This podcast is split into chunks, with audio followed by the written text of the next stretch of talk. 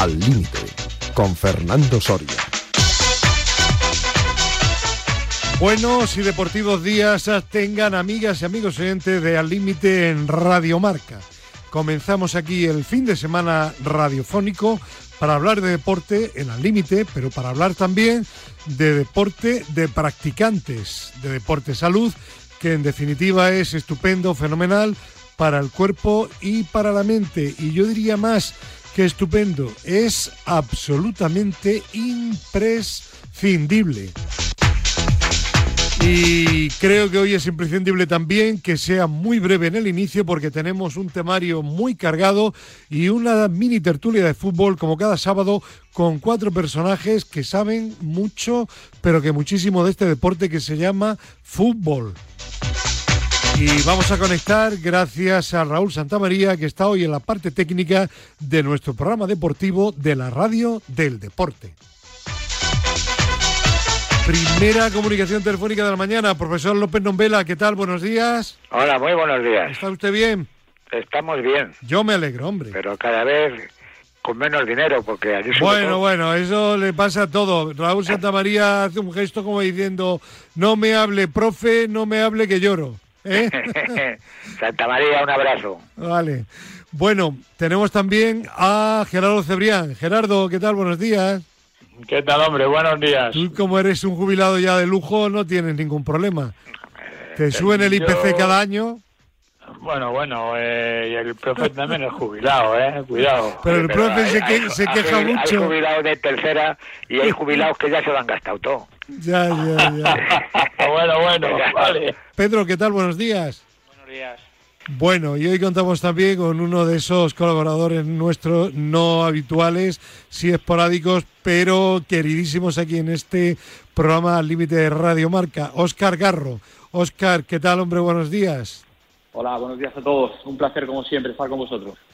Profe, ¿sabe que está director de la cantera de Mareo? Joder, ahora se ha ido a Mareo. A Mareo se ha ido, sí. Está con los estados árabes, con los otros, y ahora, joder, lo, lo, lo que hace este hombre, ¿eh?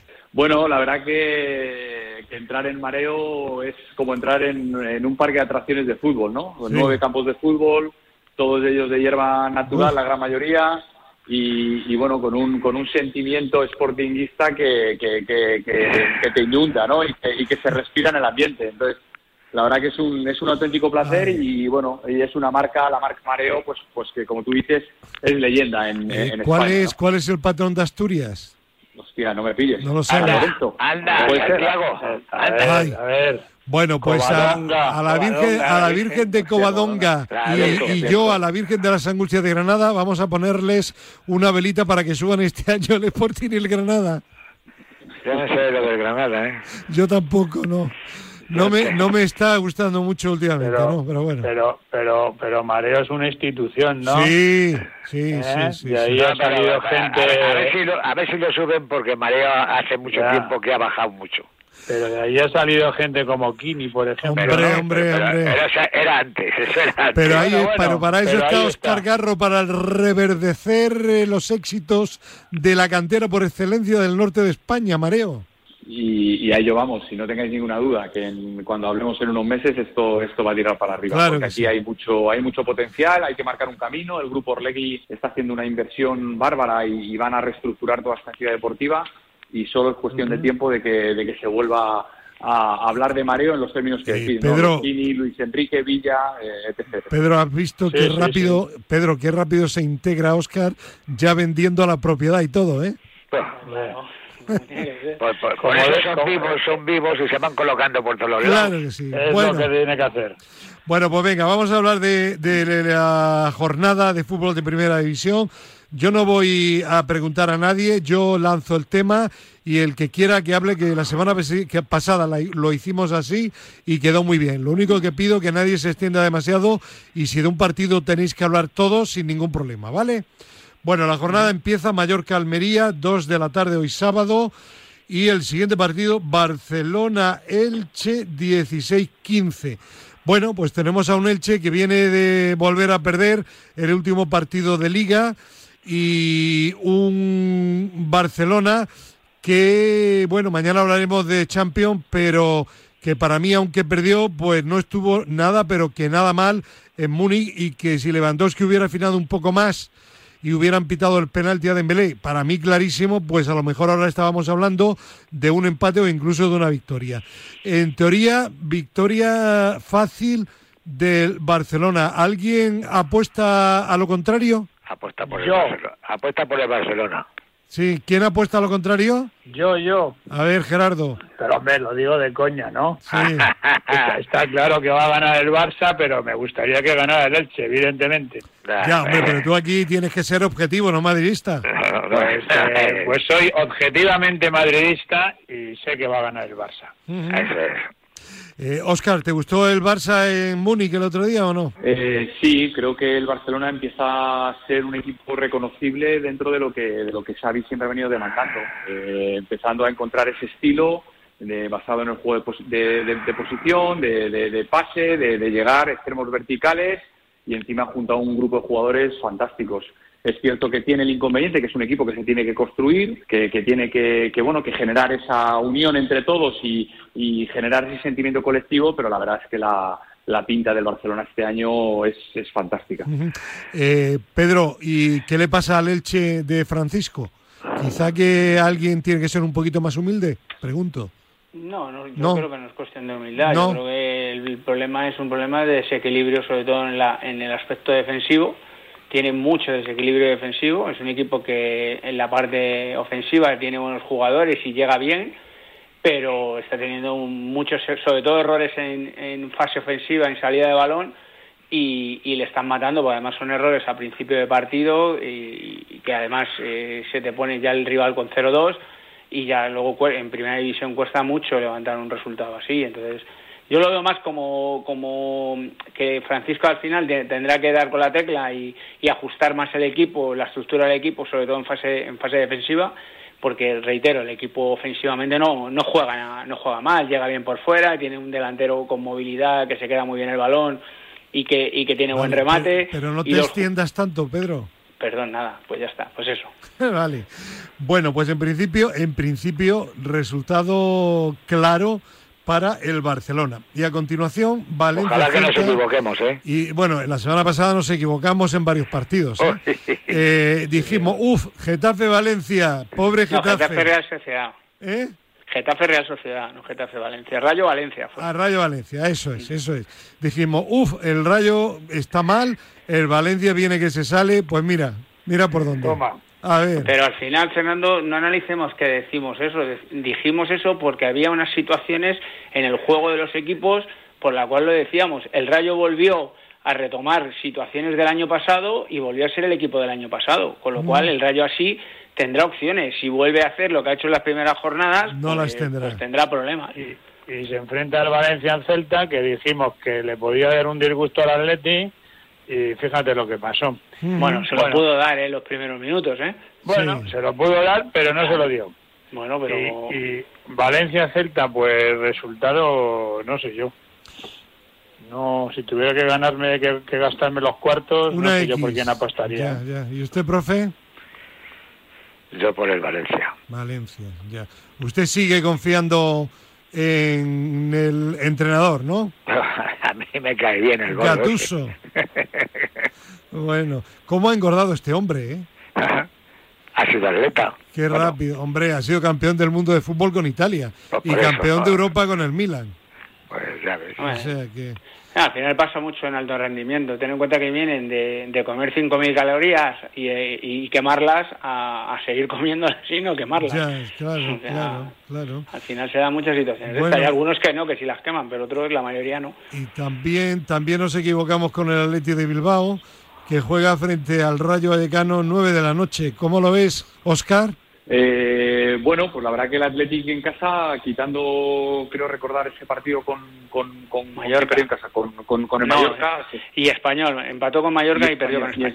La verdad que es verdad que le está faltando esa fiabilidad en casa, ¿no? Que, que es, un- es algo raro porque, porque la catedral siempre es la catedral, pero lleva dos últimas jornadas encontrando una facilidad goleadora que, que empieza a ser muy reconocible.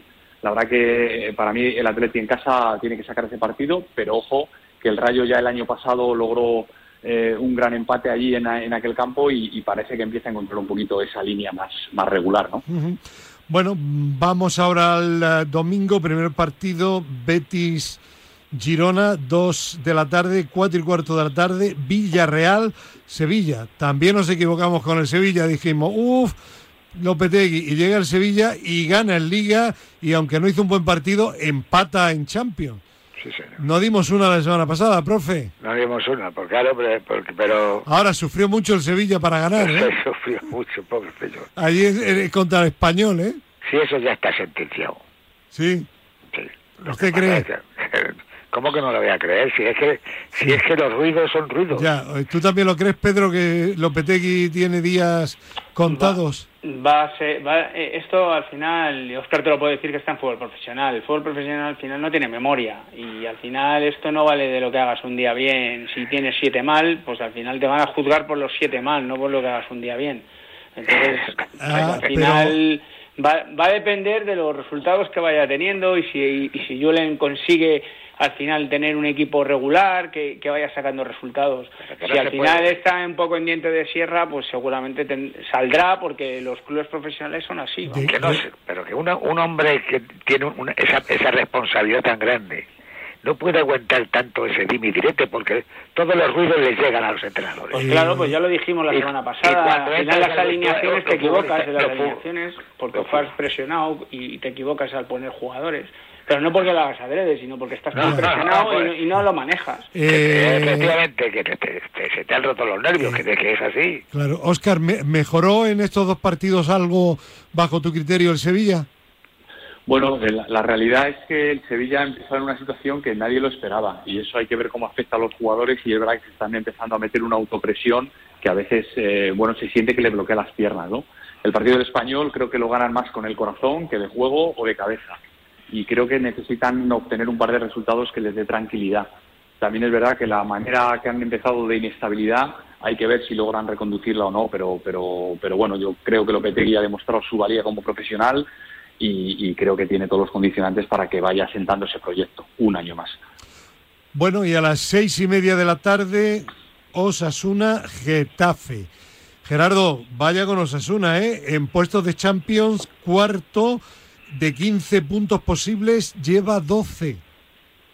Pues el equipo revelación de momento, ¿no? De los pequeños, el que está sacando más puntos y bueno, eh, se enfrenta al Getafe, que imagino que llegarán a Pamplona subiditos de moral después de ganar el, en casa al, eh, a la Real. a la Real.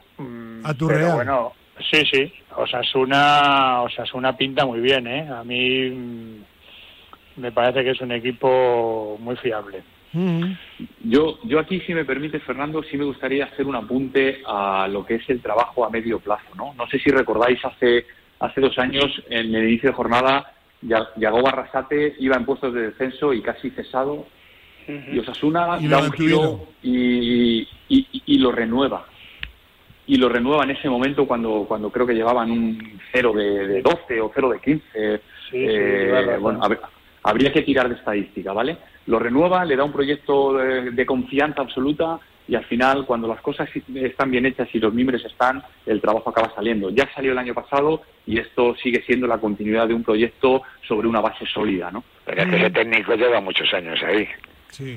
Eso, pero no son los años, profe, es un poco lo que está diciendo Oscar, que cuando le han ido mal las cosas el club ha apostado por ah, él. Le han aguantado, claro. ahora al final Osasuna es un equipo súper reconocible, o sea, juegue en casa o juegue fuera, sabes perfectamente a lo que juega Osasuna, entonces al final eso es un trabajo del entrenador y, por, y porque tiene esa confianza y el propio jugador sabe, yo creo que lo decía antes Oscar, al final cuando tienes eh, un proyecto en el que desde el inicio empieza todo revolucionado, el jugador aprovecha esos resquicios, ¿no? Y, y, si al final aquel jugador sabe que el, el, club está con el entrenador, el jugador sabe que tiene que, trabajar y hacer lo que dice el entrenador. A mí, Fernando, algo, algo están haciendo bien en, en, la comunidad foral, porque no solamente es en fútbol, ¿eh? Fijaros lo que pasa este año en, en atletismo con la irrupción de Asier Martínez. Sí, sí. Y, a mí, desde luego, siempre lo he dicho, Arrasate me queda bien. Creo que es un entrenador que maneja bien la plantilla, que es humilde, no como otros, y que está haciendo un trabajo pues extraordinario. Ese hombre se ha dado todos los campos de España. Sí, sí, sí. tercera. Pero, profe, hay, hay algunos entrenadores que ganan dos partidos en primera división y ya se creen que han descubierto la Liga Santander. Porque además este está educado. Sí, y tiene carrera, es maestro escuela. Buena gente, sí. Bueno, y Real Sociedad Española a continuación, seis y media de la tarde. Eh, bueno, una Real un tanto irregular, ¿no? Sí, pero yo, he apuesto por la Real. ¿Sí? Sí, yo he puesto por la Real. Lleva de 15 lleva le, he visto el entrenador Diego este que, que estuvo en su equipo de su pueblo, de su tierra. Yo le he visto muy nervioso, el otro día muy nervioso, sí. Muy nervioso, unos, unos detalles. Y, qué mala suerte, ¿no? Fichan a Sadik y, y ah. se lesiona para toda la temporada. Sí, sí. Hombre, yo, yo creo que la Real debe imponerse al español. Para mí es más equipo. Pero bueno, eh, también decíamos, echábamos pestes del español la jornada pasada y, fijaros la que lió. Eh, no sé, yo mm, sigo confiando en la Real y creo que es un equipo que, tiene que estar entre los seis mejores de, la Liga Española. Bueno, pues vamos con el último y gran partido. Ojo, mañana domingo la tertulia hablaremos de Champions, del encuentro del Real Madrid y del Atlético, victoria del Madrid, derrota también alemana eh, del Atlético de Madrid, pero ahora hoy vamos a hablar exclusivamente del partido de liga, el gran derby de la jornada en el Estadio Wanda Metropolitano. En teoría una ventaja para el Atlético de Madrid. 9 de la noche, Atlético de Madrid, Real Madrid. Bueno, profesor, ¿qué? ¿Está nervioso o no? No, no, no, porque si no baila, si no baila este, el morenito este no, no habrá, no habrá problemas. Ahora si baila, pues hay problemas. ¿Quién, Vinicius? Claro. Ya.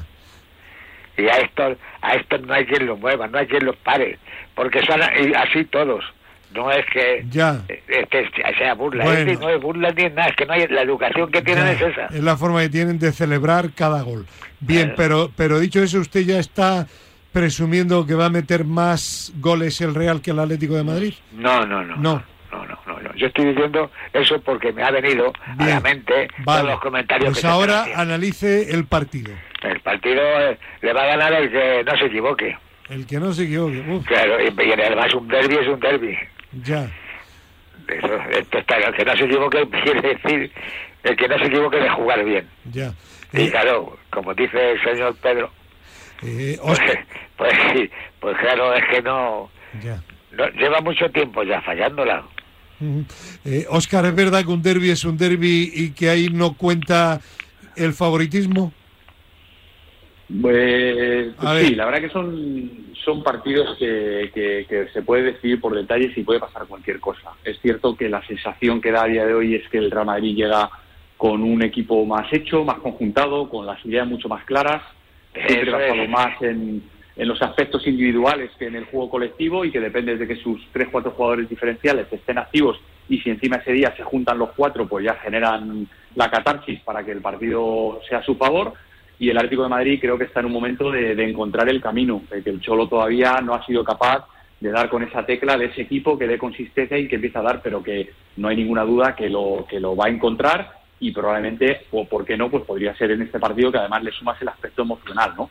Y mm. creo que el Atlético de Madrid pues tiene ahí un sentimiento de, de, no sé llamarlo, de revancha o de ganas de ganar al Real Madrid que puede hacer que ese, ese plus puede hacer que le pueda hacer un partido para que, para que se lo pudiese llevar. Yo lo veo muy igualado y que los detalles van a decidir y sin entrar a valorar eh, bueno pues el tema de la portería que puede ser también un aspecto diferencial cómo van a actuar esos dos grandes guardametas si si Oblak llega cómo está esa situación eh, Pedro es que al final todo esto es muy bonito, pero al final aquí hay situaciones tácticas, hay situaciones tácticas en las cuales hay un rival que, que o le juegas de una manera y tú no puedes tener con ese tipo, cuando tú tienes una plantilla hecha para, para jugar hacia arriba, no puedes jugar con jugadores que están hechos para jugar hacia arriba eh, a, a 70 metros de la portería rival.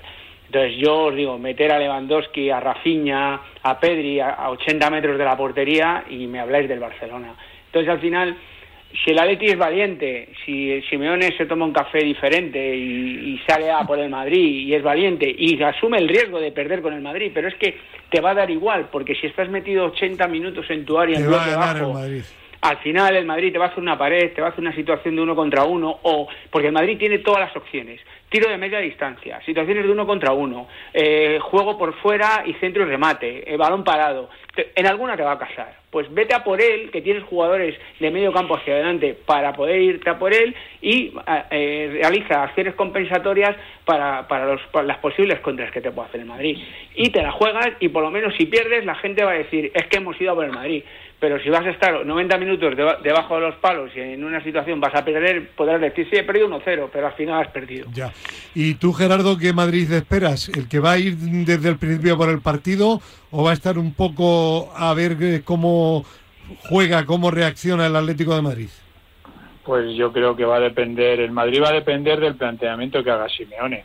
Eh, mm. si si el, el, Simeone hace lo que está haciendo estos últimos partidos, bueno, toda la temporada y, prácticamente la pasada de meterse atrás, como dice como dice Pedro, pues el Madrid pues fenomenal, será feliz, estará contento, dominará el partido y en alguna pues pues te mete un gol.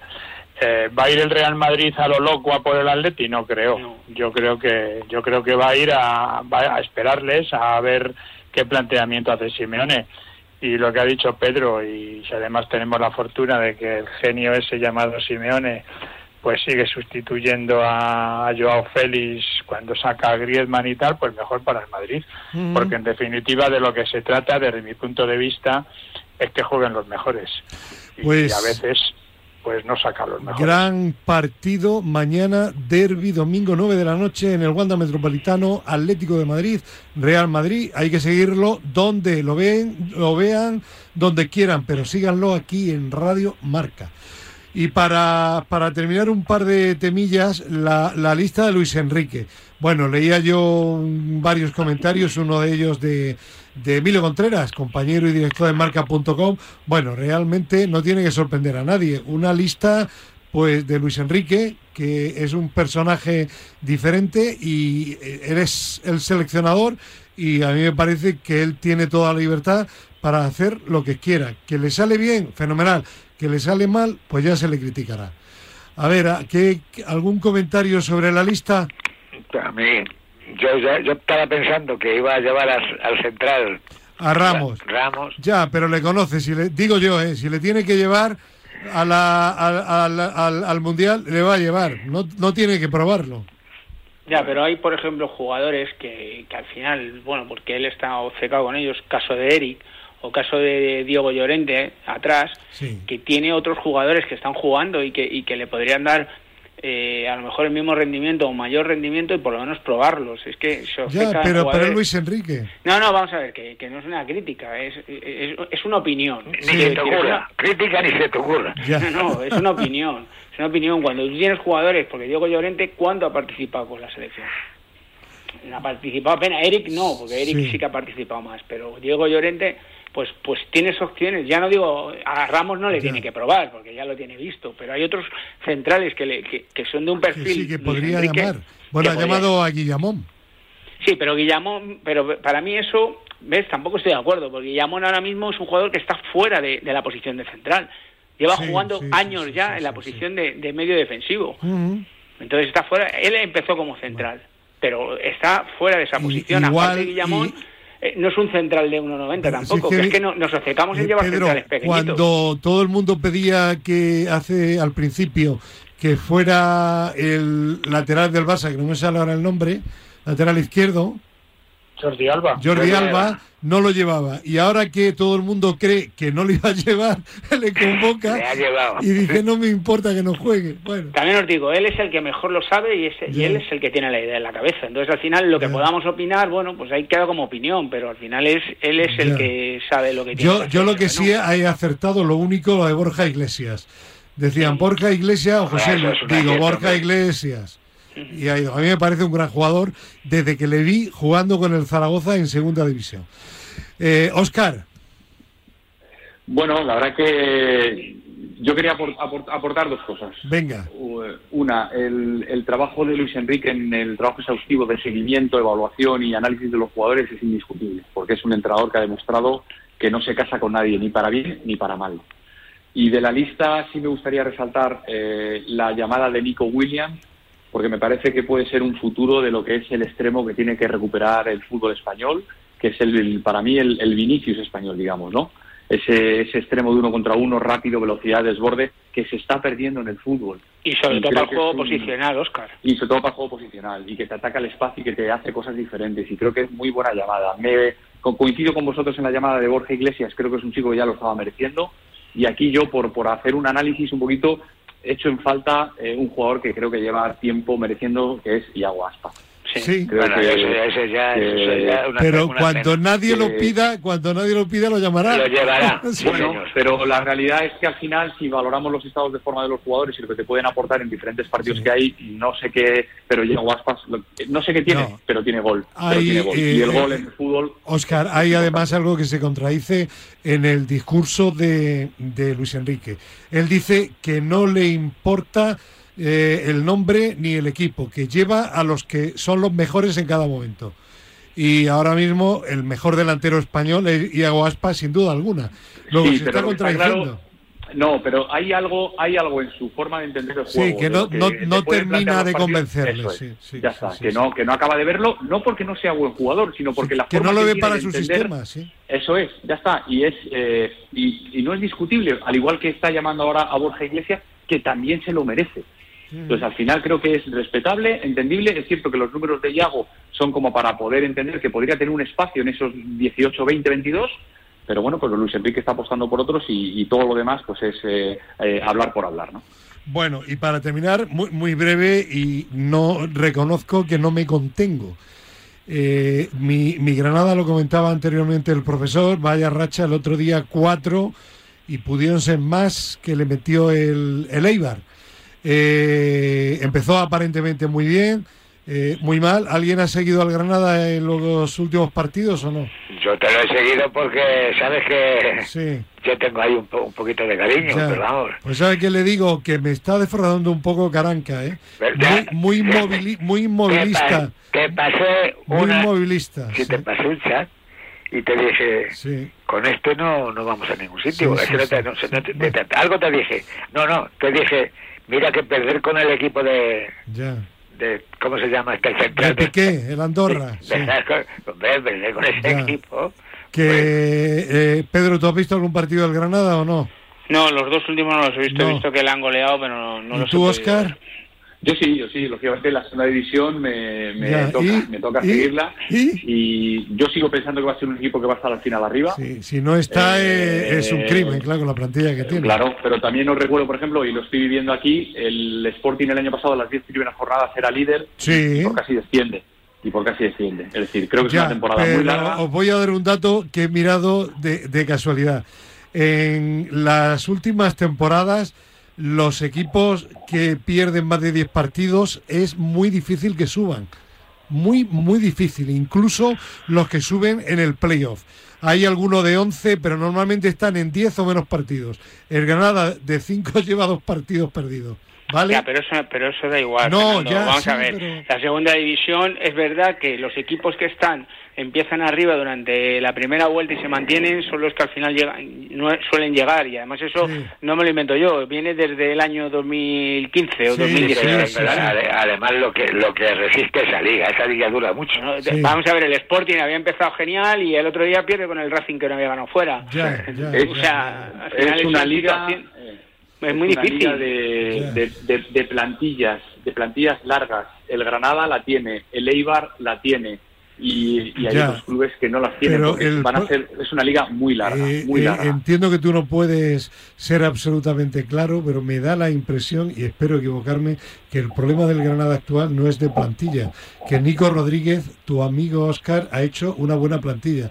El problema es del señor Caranca, que creíamos que era un fenómeno y que no es tan fenómeno. Pero no podemos juzgar eso, bueno, Fernando. Bueno, es que Pedro, juzgamos, Pedro, juzgamos cuando, sin tener... Eh, pero sí, vamos a ver, Fernando... Que no lo hablo, Pedro, que no lo digo y lo hablamos en otro momento, de verdad. Puede parecer que soy un forofo y que hablo por los resultados. No, Claro. no por los resultados, es por detalles por detalles de, de- de alineaciones, de cambios, de declaraciones después de las derrotas. Bueno, ya lo hablaremos tranquilamente, ¿vale? Bueno, Pues muy bien. vale, pero yo sigo con Gerardo, ¿eh? ¿Vale? Bueno, Oscar, profesor y, y Pedro, que hasta mañana, un abrazo, gracias. Venga, hasta Adiós. luego. Abrazo fuerte. Un abrazo, hasta luego. Bueno, Gerardo, no hay mucho de atletismo, pero hay algo, ¿no? Claro, es que es una temporada eh, muy larga, como sabes, eh, con muchas competiciones en verano a nivel internacional. También cuando eso ocurre, pues a nivel español, pues todo se adelanta y luego realmente hasta hasta noviembre que empiezan las carreras de campo otra vez, pues hombre, actividad hay, evidentemente, ¿no? Por ejemplo, no te he comentado que hay un- una competición en, en Italia que es el Campeonato del Mundo IAU de 24 horas corriendo, porque es la primera vez que se hace y no sé ni cómo va a salir, o una competición de clubes sub-20 en Castellón, formato nuevo y novedoso que tampoco tengo muy claro cómo va a salir. Y bueno, lo que se siguen disputando, obviamente, todas las, todos los fines de semana, Fernando, son carreras en asfalto. Ayer viernes, por ejemplo, en, en Guadalajara, pues hubo una prueba de una milla en ruta, estuvo Katir, que ganó, evidentemente, porque tampoco había mucho nivel. Y para hoy sábado y mañana domingo, pues lo dicho, carrera de 10 kilómetros, una eh, en, en el Pando, el Pendo, que bueno, un municipio cántabro cerca de, de la comarca de Camargo, pero Sí. bueno, 400 atletas, eh. Fernando, bueno, algún atleta destacado como puede ser Adán Maijó, eh, Isabel Barreiro, mm, bueno, eh, cerca de, de Cantabria, en, en Ribadesella. Esta prueba que te he dicho es la primera vez que se hace, Sí. esta de- del el Pendo. Luego hay otra en Ribadesella, que es la villa de Ribadesella, también de 10 kilómetros. Esta ya tiene más, más tradición, es una carrera ya con, con más solera, que se acerca a las 30 ediciones.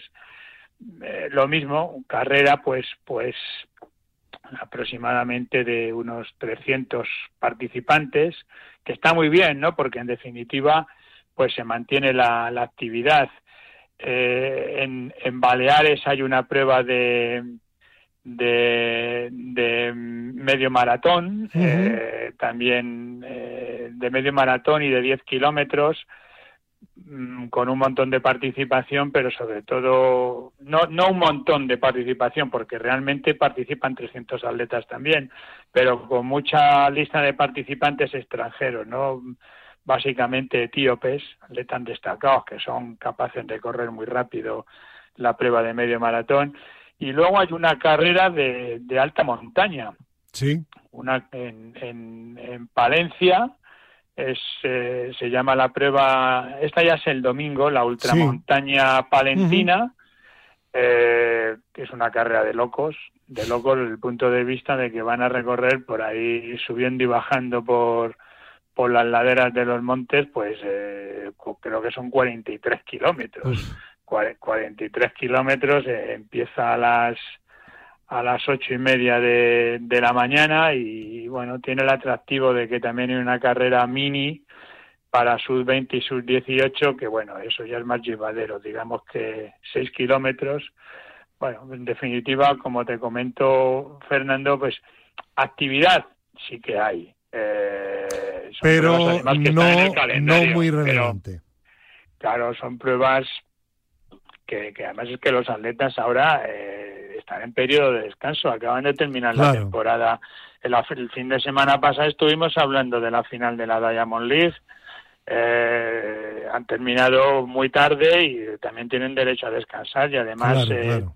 el mes de octubre pues tienen que otra vez recargar las pilas porque luego en a finales de no a finales no a primeros de diciembre creo que es el segundo fin de semana ya tienen el Campeonato Europa de, campo a través.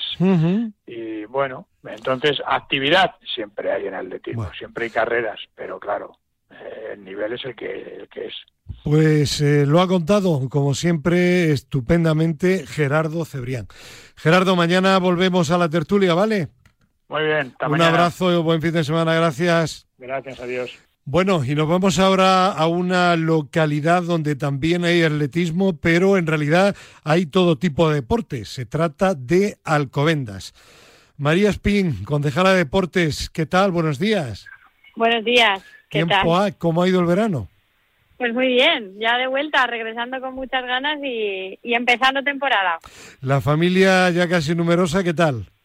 Muy bien, muy bien. Ha sido un verano muy divertido. Sí. Y bueno, esperemos que, este curso nuevo que empieza también sea igual de interesante que el verano. Claro que, sí. Muy bien, eh, muy bien, muy bien. desde luego, este fin de semana eh, me consta hoy y mañana bastante actividad deportiva en Alcobendas. No solo que se llenan las instalaciones, sino que también eh, he leído que hay una carrera entre solidaria entre Alcobendas y San Sebastián de los Reyes, una fiesta de la bicicleta por la movilidad mañana domingo.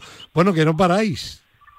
Sí, la verdad es que, bueno, ya llevamos semanas que eh, decimos que la actividad deportiva había comenzado como a pleno auge, casi al 100%, pero es verdad que este fin de semana damos el pistoletazo con la presentación de, por ejemplo, de muchos equipos que hacen sus presentaciones oficiales de temporadas y aparte con innumerables pruebas deportivas que tenemos. Se celebra este fin de semana en Alcobendas la Fútbol Cup, un encuentro de de fútbol bastante importante. Tenemos una carrera en favor de solidario, vamos a llamarlo de del Alzheimer. Y bueno, eh, lo que has dicho, eh, todas nuestras instalaciones están llenas, nuestras pistas están llenas y se respira muchísimo deporte en nuestra localidad. Eh, ¿Alguna novedad para este para esta temporada, considerando temporada deportiva septiembre a junio del año que viene? Novedades muchas y sorpresas muchas que todavía estamos terminando de pincelar para toda la temporada y que poquito a poco te iré desvelando, pero ahora si te las digo de sorpresa no... Claro, no... Lo tenemos que dejar ahí en el claro. todavía. Pero tenemos una actividad deportiva bastante interesante durante toda la temporada. Eh, bueno, eso es lo, lo, habitual en Alcobendas. Yo creo que la noticia sería que no hubiese tanta actividad, ¿no? Totalmente. Alcobendas respira deporte, vive deporte, se hace deporte y nuestras instalaciones eh, son el, el, mayor escaparate de ello. Cualquiera que venga al Covendas y vaya a cualquiera de nuestras instalaciones siempre están llenas y lo más importante es que las canchas es lo que está lleno y es que nuestras eh, nuestros vecinos, vecinas y alrededores hacen deporte en Alcobendas y eso es maravilloso. Ya, el, el hecho de, de, que, de que la sociedad mundial esté tan, tan revuelta con el tema energético, la guerra, la inflación, etcétera, etcétera, ¿está de alguna forma eh, influyendo en el deporte local o no? A ver, vamos a ver, la realidad eh, es que a, personalmente a la gente pues le puede afectar. Evidentemente estamos viendo una situación complicada al, después encima de todo lo que hemos pasado tras la pandemia y a la gente sí que le afecta personalmente, eh, emocionalmente, laboralmente, sí que está afectando. Pero es cierto que se refugian en el deporte, que es como una vía de escape, tanto la gente profesional como la gente que practica deporte amateur o por, o por salud, digámoslo así, y, es lo que está ayudando también a, seguir para adelante. Vamos, yo creo que el deporte es esencial para todo y para momentos difíciles como la situación que estamos viviendo actualmente creo que es totalmente necesario. ya se demostró en la pandemia y creo que ahora mismo el deporte también está siendo un arma contra todo lo que está pasando. Eh, coincido contigo, María, absolutamente, porque yo he contado en, más de una ocasión aquí en nuestro programa Límite de, Radio Marca que el deporte eh, se puede practicar aunque la situación económica personal no sea buena, porque basta con eh, ponerse unas zapatillas que no tienen por qué ser de marca e irse a caminar o a correr. Y sin embargo, ese ejercicio, esa actividad que, que, estamos haciendo es fenomenal, no solo para el cuerpo, sino también para la mente, para evadirnos de esa problemática que lamentablemente tiene ahora el mundo. Luego, ¿qué mejor remedio y más económico que el deporte, no? Totalmente. Además, eh, Alcobendas es un referente en ello. Tenemos, al margen de nuestras instalaciones deportivas con, con sus pistas reglamentarias y con y con pabellones eh, donde juegan nuestros primeros equipos y la gente que está federada, no federada, tenemos a lo largo de toda nuestra ciudad pistas deportivas, multideportivas abiertas eh, todo el día, o sea, al público tenemos eh, espacios de calistenia, eh, bancos para personas mayores, espacios para gente joven, o sea, el deporte, lo que dices tú, ponerte unas zapatillas de lo que sea, de correr, de no correr, simplemente a dar un paseo o a sentarte en un banco a dar pedales, eh, creo que es esencial y Alcobendas es un referente en ello porque lo tenemos a lo largo de toda nuestra ciudad.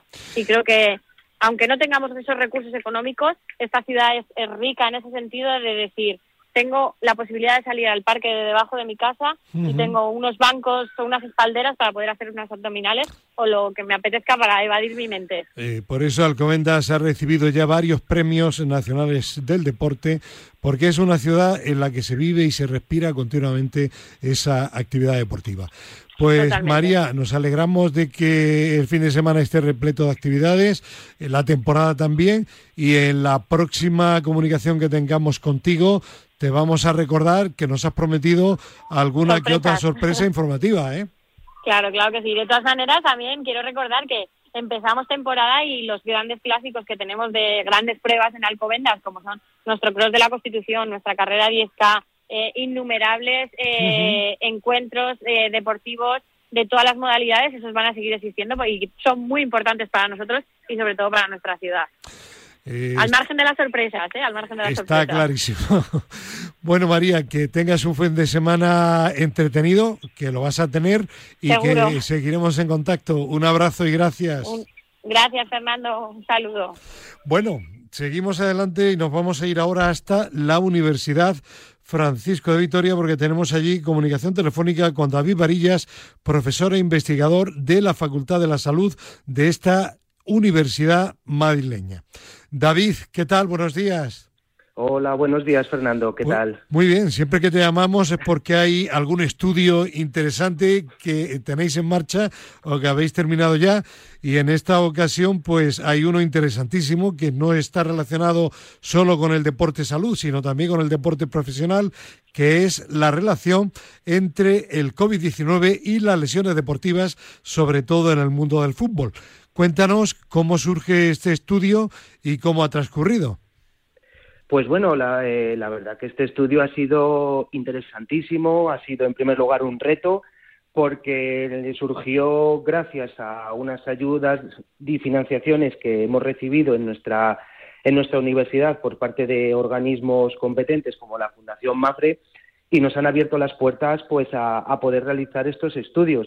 Sabemos que cuando terminó la, pandemia, se volvió al, a la competición, a los partidos, esos partidos eh, durante el mes de julio, agosto repetidos y se empezó a decir que estaban aumentando muchísimo las lesiones en los futbolistas, que después de la pandemia COVID todo ha cambiado, no saben por qué ocurrió, pues bueno, eso nos dio a pensar que vamos a ver qué, qué es lo que realmente ocurre. En este caso, eh, contactamos con con el doctor Maestro y el doctor Revuelta, especialistas en medicina deportiva, en patología eh, y lesiones deportivas de un equipo de fútbol profesional de, la Liga Smartbank y durante la temporada 2020-2021 pues recogimos muestras eh, de los jugadores de ese equipo y analizamos todo lo que ocurrió con las lesiones deportivas y también con el, con el porcentaje de jugadores que,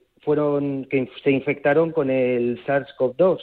Em, sabemos que durante la época de otoño, invierno, la segunda y tercera hora fue donde ocurrieron todos los contagios y justamente esos jugadores entre octubre, que fue principio de temporada, y enero, febrero, que era mitad de temporada, ahí fue donde ocurrieron los contagios. Entonces, posterior a ello, quisimos analizar qué es lo que ocurrió después de haberse contagiado en comparación con los jugadores que no, que no habían ¿Y sido ¿Qué ocurrió? Con COVID.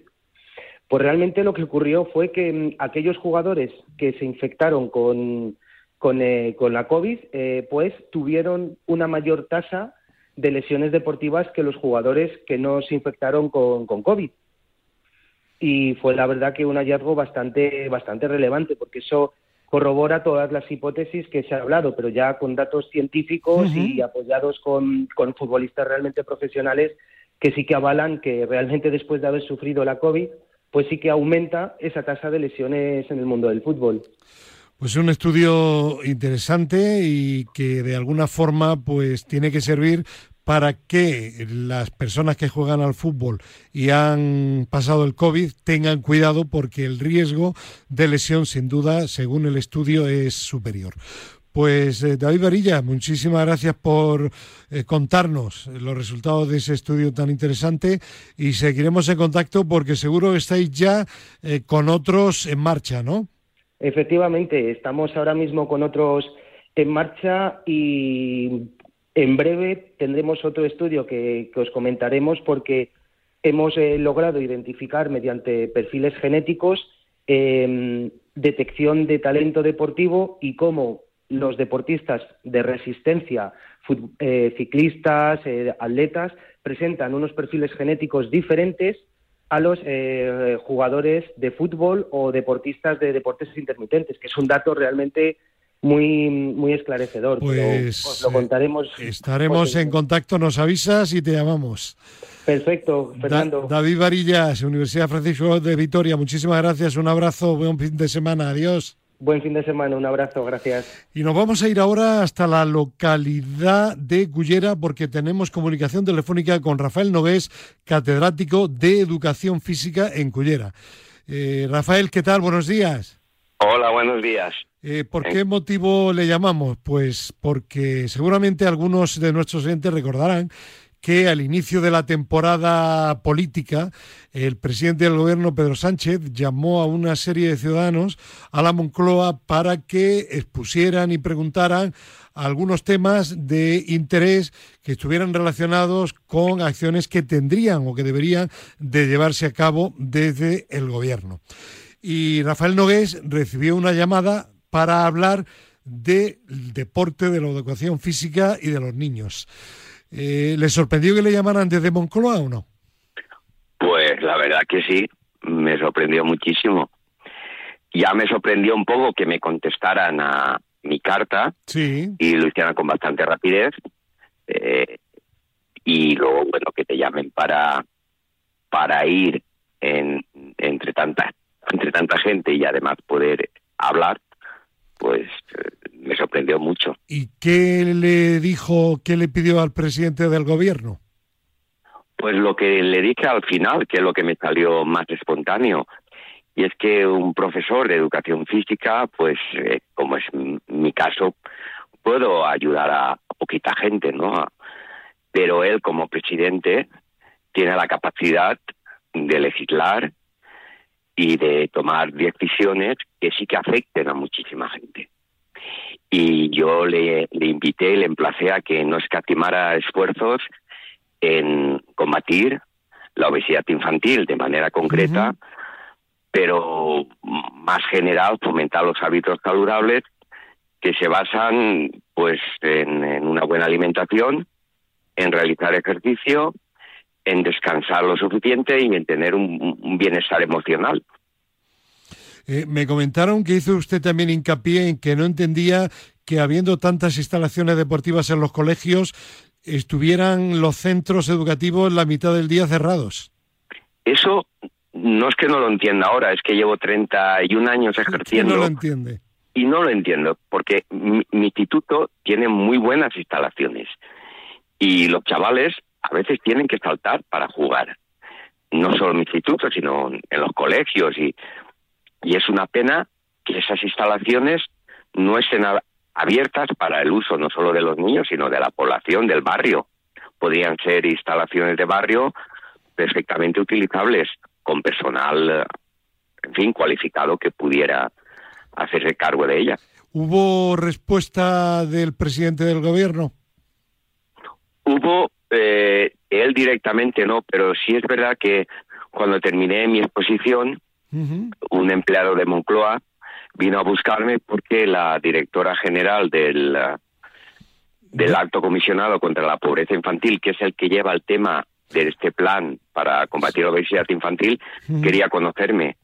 Y estuve hablando con ella y con gente de su equipo y, la verdad que, que, me atendió bastante, me preguntó eh, un poco sobre el terreno cómo se pueden llevar a cabo estas medidas que están sobre el papel, que quedan muy bien, y estuvimos conversando. Y ya está. Efectivamente, la directora se llama Carmen Gallo. A nosotros fue ella quien nos contó su intervención y me consta que hay buena voluntad para intentar solucionar algo que parece muy lógico, que las instalaciones deportivas de los colegios se utilicen muchísimo más.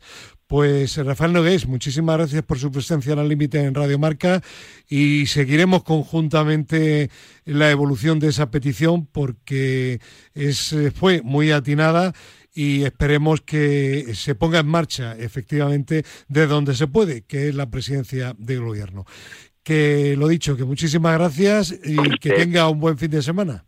A usted y a su programa, por darme esa oportunidad. Un abrazo, Rafael, gracias. Adiós. Gracias a usted. Bueno, nos vamos a ir ahora al Colegio Profesional de Fisioterapeutas de la Comunidad de Madrid, donde tenemos comunicación telefónica con Néstor Requejo, especialista en deportes de resistencia, que nos va a ayudar en la mañana de hoy a romper una serie de falsos mitos relacionados con la natación. Néstor, ¿qué tal? Buenos días. Hola, buenos días, Fernando. Lo primero, muchas gracias por, por la llamada y por la colaboración un auténtico placer y además creo que tremendamente instructivo para los oyentes del límite de Radio Marca. Primera cuestión, siempre se ha dicho que la natación es uno de los deportes más, saludables, más saludables, pero que tiene limitaciones. ¿Verdadero o falso? Mm, bueno, te voy a contestar según mis raíces gallegas, depende, ¿no? Eh, tradicionalmente es un deporte o una práctica actividad física que se ha recomendado incluso desde, desde la parte de la médica, ¿no? Como una actividad saludable, pero es que es verdad que, bueno, que en relación a algunas patologías como patologías en la piel, infecciones respiratorias e incluso bueno algunos pacientes que puedan sufrir alguna enfermedad que pueda cursar con pérdida de conciencia como epilepsias pues bueno quizá no sea el, deporte o la actividad física mm, más recomendable. Primer falso mito. Hay riesgo en practicar la natación Riesgo existe como hay cualquier riesgo intrínseco a cualquier tipo de, práctica de, de, actividad física y luego además es verdad que no todo el mundo está mm, preparado perfectamente para, para hacer eh, natación, con lo cual digamos que no es una actividad física totalmente inocua. Segundo mito se dice, es un ejercicio de bajo impacto. Bien, aquí es, es, es, una cuestión a, yo creo que a, concretar. Cuando hablamos de impacto, eh, parece que siempre hablamos de correr, de saltar, y es verdad, eh, las actividades de, saltar o de correr eh, implican un impacto osteoarticular por la, por el, mero, la mera acción de, la gravedad. Y como la, la natación es, una, es un deporte que se practica desgravitado, parece que no tiene impacto. Pero si nos fijamos, por ejemplo, en el movimiento de los hombros, al final cuando estamos nadando estamos haciendo, pues no sé, 1500 ciclos de movimiento en los hombros y eso implica un impacto sobre cápsula articular, eh, tendones del manguito de los rotadores. Entonces, sí que es una actividad de impacto y realmente se, se caracteriza sobre todo por, por lesiones, por microtraumatismos repetidos, que al final son impactos de baja intensidad, pero que pueden ser lesiones de sobreuso. Tercer mito, hay una técnica ideal.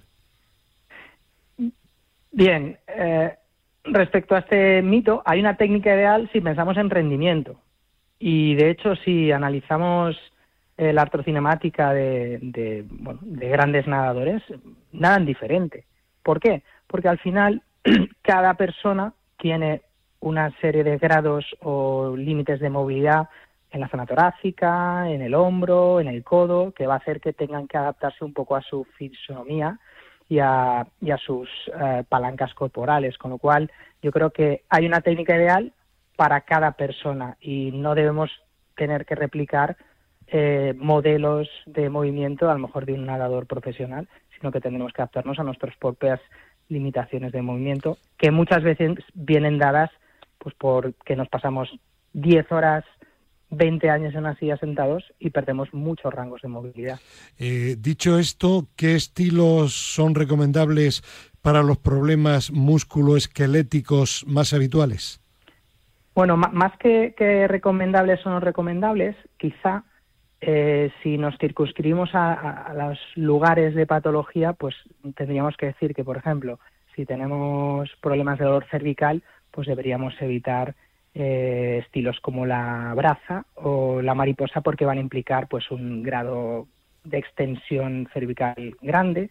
Si tuviéramos problemas de hombro, pues obviamente eh, estilos como la espalda o, el crawl, pues no van a ser indicados porque nos obligan a realizar más rango de movimiento en el hombro, por ejemplo, que el estilo de braza, que sería más recomendable si, si quisiéramos nadar.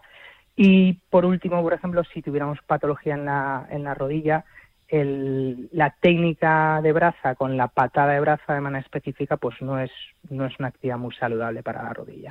Pues eh, tremendamente interesante para nuestros oyentes. Eh, gracias Néstor Requejo, Colegio Profesional de Fisioterapeutas de la Comunidad de Madrid. Seguiremos en contacto y lo dicho, buen fin de semana y un abrazo. Igualmente, muchísimas gracias. Bueno, y llega el turno de España se mueve con Fernando Soria Hernández. ¿Qué tal? Buenos días. Eh, ¿Qué novedades tenemos aparte de la televisión, de lo que hablaremos ahora?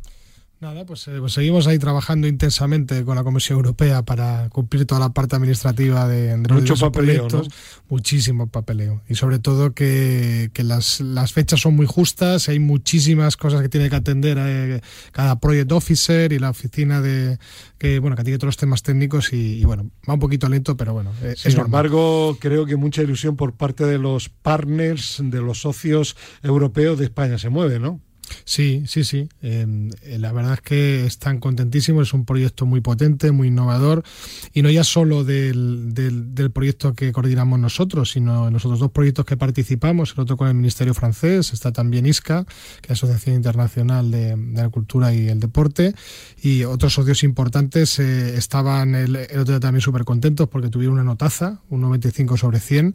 Y la verdad es que es un proyecto también precioso que va a culminar con los Juegos Olímpicos en, en París. Bueno, y la novedad de esta semana, vuelve Madrid y se mueve a Telemadrid el próximo domingo, en principio 9.40, 10 menos 20 de la mañana, programa 283 de la decimocuarta temporada. ¿Y qué temas? Pues mira, eh, vamos a empezar con un eh, reportaje sobre el inicio de la, de la decimocuarta temporada, con un resumen de los temas más destacados emitidos hasta ahora. Luego tendremos la historia de Gastón Fernández, que es un brillante bailarín argentino. Tendremos también eh, un reportaje sobre el Día Mundial de la Fisioterapia. Y luego también tendremos un consejo saludable, en este caso de nutrición. Y luego iremos, por ejemplo, a varios eventos, al, al Open Internacional de Pickleball, al Oxfam Intermon Madrid Triathlon Cross, etcétera. Y será, ya digo, 10 menos 20 de la mañana, pero el programa a nivel nacional, mientras continúa Deportistas, el próximo jueves está prevista la emisión número 12. Sí, el, el ahora la, la publicaremos el mismo día o el día anterior en función de cuando lo diga Televisión Española. Tendremos eh, eh, una historia sobre Vanessa García, que es una apasionada de las carreras Spartan, tendremos una nueva píldora de la, de la Clínica Centro. Y luego también acudiremos a diversos sitios de España, como por ejemplo eh, Jaén, Zafra, estaremos también en otras localidades hablando de fútbol, de cross y de, por ejemplo, la medura solidaria de Mateo y un reportaje inicial sobre el Día Mundial de la Fisioterapia, de eso que hemos hablado hace un instante. Próximo jueves en Teledeporte. Pues Fernando, ¿alguna cosa más? No, nada más. Que vuelta del verano, pues a seguir moviéndose y a quemar todo lo que hemos comido. Todo lo que podamos, claro que sí. Gracias Fernando, que se mueve mucho hasta la semana que viene. Y terminamos con nuestra autora favorita, Ana María Jara Marcos. Buenos días. Muy buenos días. Hoy hablamos sobre la importancia del fortalecimiento abdominal. Y es que si bien la preocupación general es por un motivo estético, la verdadera importancia de los abdominales es la que tienen por estabilizar el core y por mantener todos los órganos que dentro se encuentran.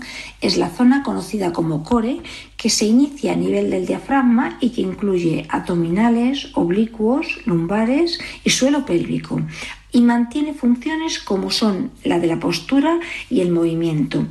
Además de unir la zona superior con la inferior del cuerpo, tener un core fuerte implicará tener una mejor estructura, una mejor postura e incluso nuestra columna vertebral soportará menos peso.